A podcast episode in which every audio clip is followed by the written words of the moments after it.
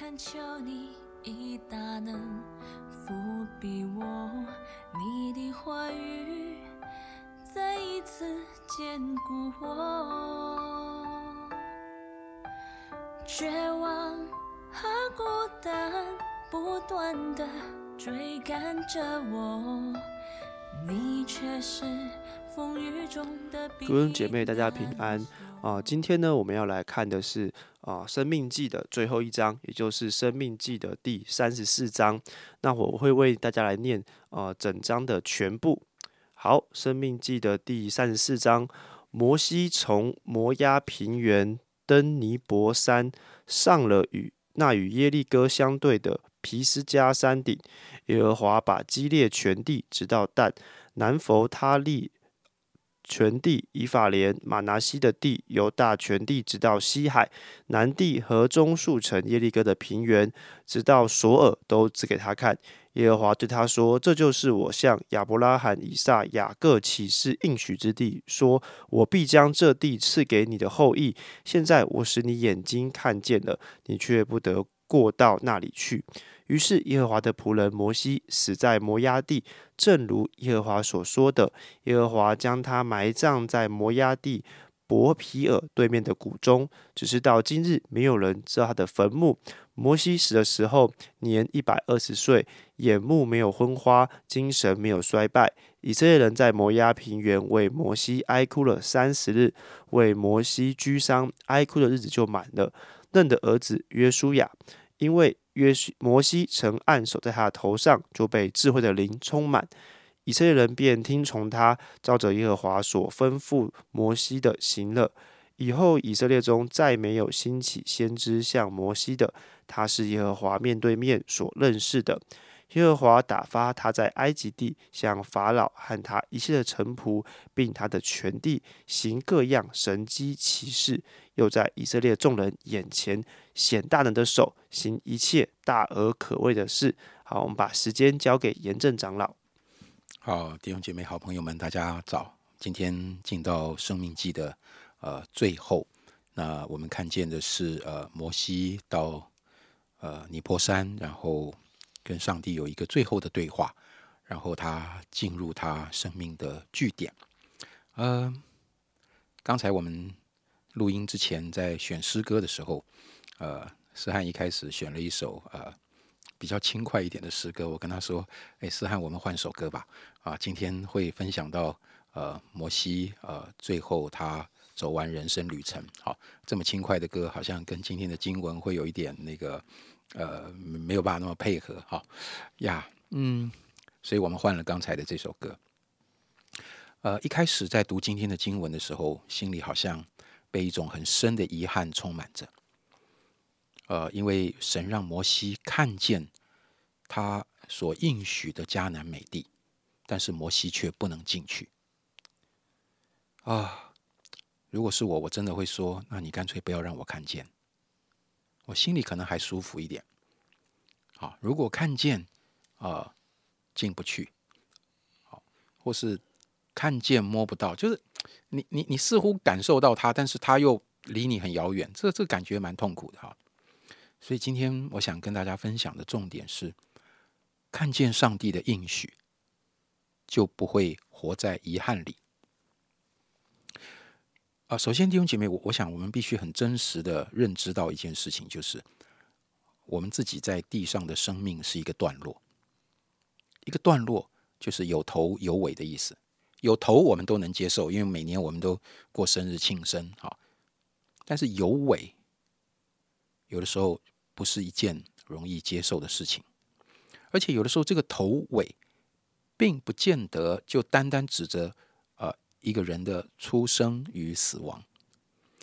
如果我们单看摩西啊，到生命记三十四章这里，他都已经走到耶利哥的对面了，就差最后一步，他的脚掌就可以踏上应许之地。你你会不会觉得神啊，就就不能让他进去一下吗？OK，而且圣经上说什么？他活到一百二十岁的时候怎么样？眼睛没有昏花，精神没有衰败。哎，看起来他身体状况应该应该还 OK 哦。难道神不能让他过去吗？他不是被以色列人用担架抬着，然后整个人啊，一天二十四小时里面，可能二十个小时都是处于昏迷的状态。好，不是哎，他他好像身体状况还好哎，怎么不能过去呢？这种感觉是好大的遗憾哦。我想请问弟兄姐妹，你觉得如果神让摩西过约旦河，那他的人生？还会不会有遗憾呢？至少让他看到，呃，以色列人攻打的第一座城耶利哥的城墙倒塌吧。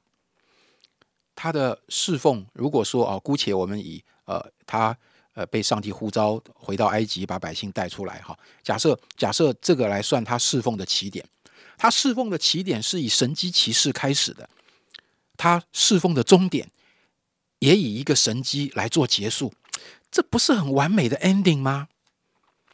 然后他看到耶利哥城墙倒塌的时候，他就非常确定神会把这个应许之地交给他的百姓。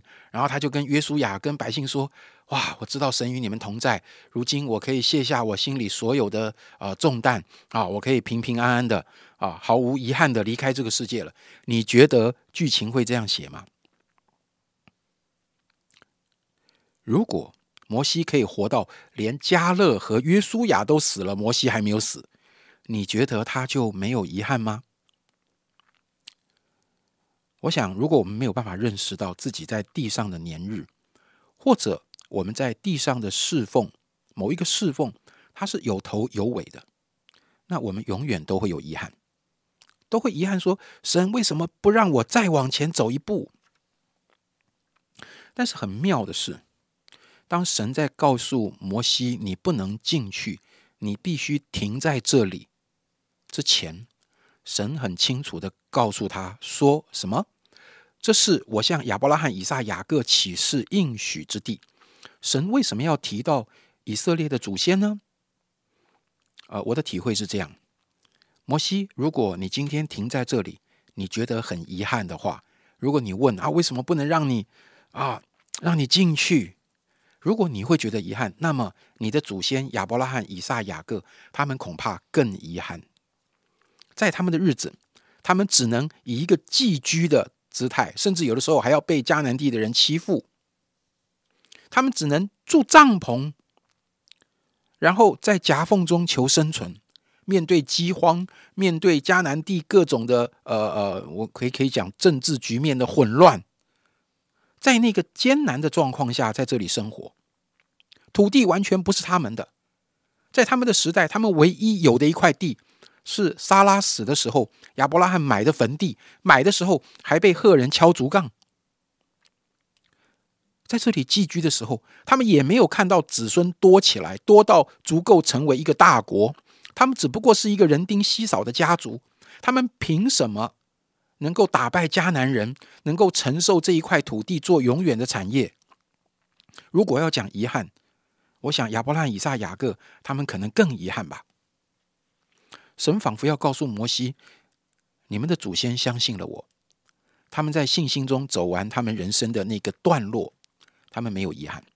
虽然他们走到了终点，但是在他们离开之后，我的应许没有停止。我的作为还会继续，继续前进的是我，不是你。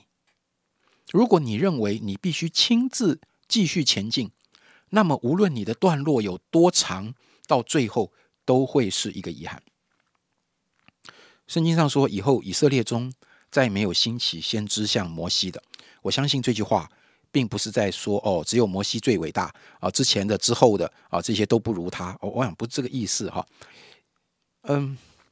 这句话的意思，我体会到的是，神在告诉摩西，每一个人在上帝的计划里，在神的心目中都是独特的。每一个人在神面前有他要走的那一个段落。摩西尽力的走完神所量给他的段落，他也回应了神的呼召，勇敢的去面对法老和他的臣仆，把神的百姓从埃及带出来，一直带到耶利哥。对面耶旦河的对岸的尼泊山的这个地方。神再一次重塑这件事情，是上帝尊荣摩西这一生他为神所做的。所以尼泊山这里并不是一个让人遗憾的地方，说啊，摩西只能停在这里进不去。不，我觉得尼泊山是一个纪念神作为的地方，也是一个上帝的仆人被尊荣的地方。这是一个要举起。或是打开我们信心的眼睛，要继续仰望神的作为，会带领人往前走的地方。弟兄姐妹，我不知道什么时候，我们可能也在某一件事情上走到了一个很像尼泊山的这样的地方。愿上帝透过今天的经文来鼓励我们。好，谢谢严正长的分享。那我们就一起来祷告。嗯，亲爱的神主，谢谢你透过今天。呃，院长的分享，让我们来再一次的醒思。哦，我们的呃应许是什么？说应许是从你而来的。我们深信主啊，你的计划才是啊永久的，你的计划才是呢啊不失败的计划。而我们可能是你伟大计划当中的啊其中一个段落。也因此，我们就知道啊，我们不一定要好像要什么都要看到，或是什么都要啊亲自的啊。发现我们才满足，乃是知道主啊，我们是你啊计划当中的一部分，我们因此就满足了。谢谢你啊，愿主你祝福今天弟兄姐妹的一天。我们这样祷告，是奉主耶稣基督的名求，阿门。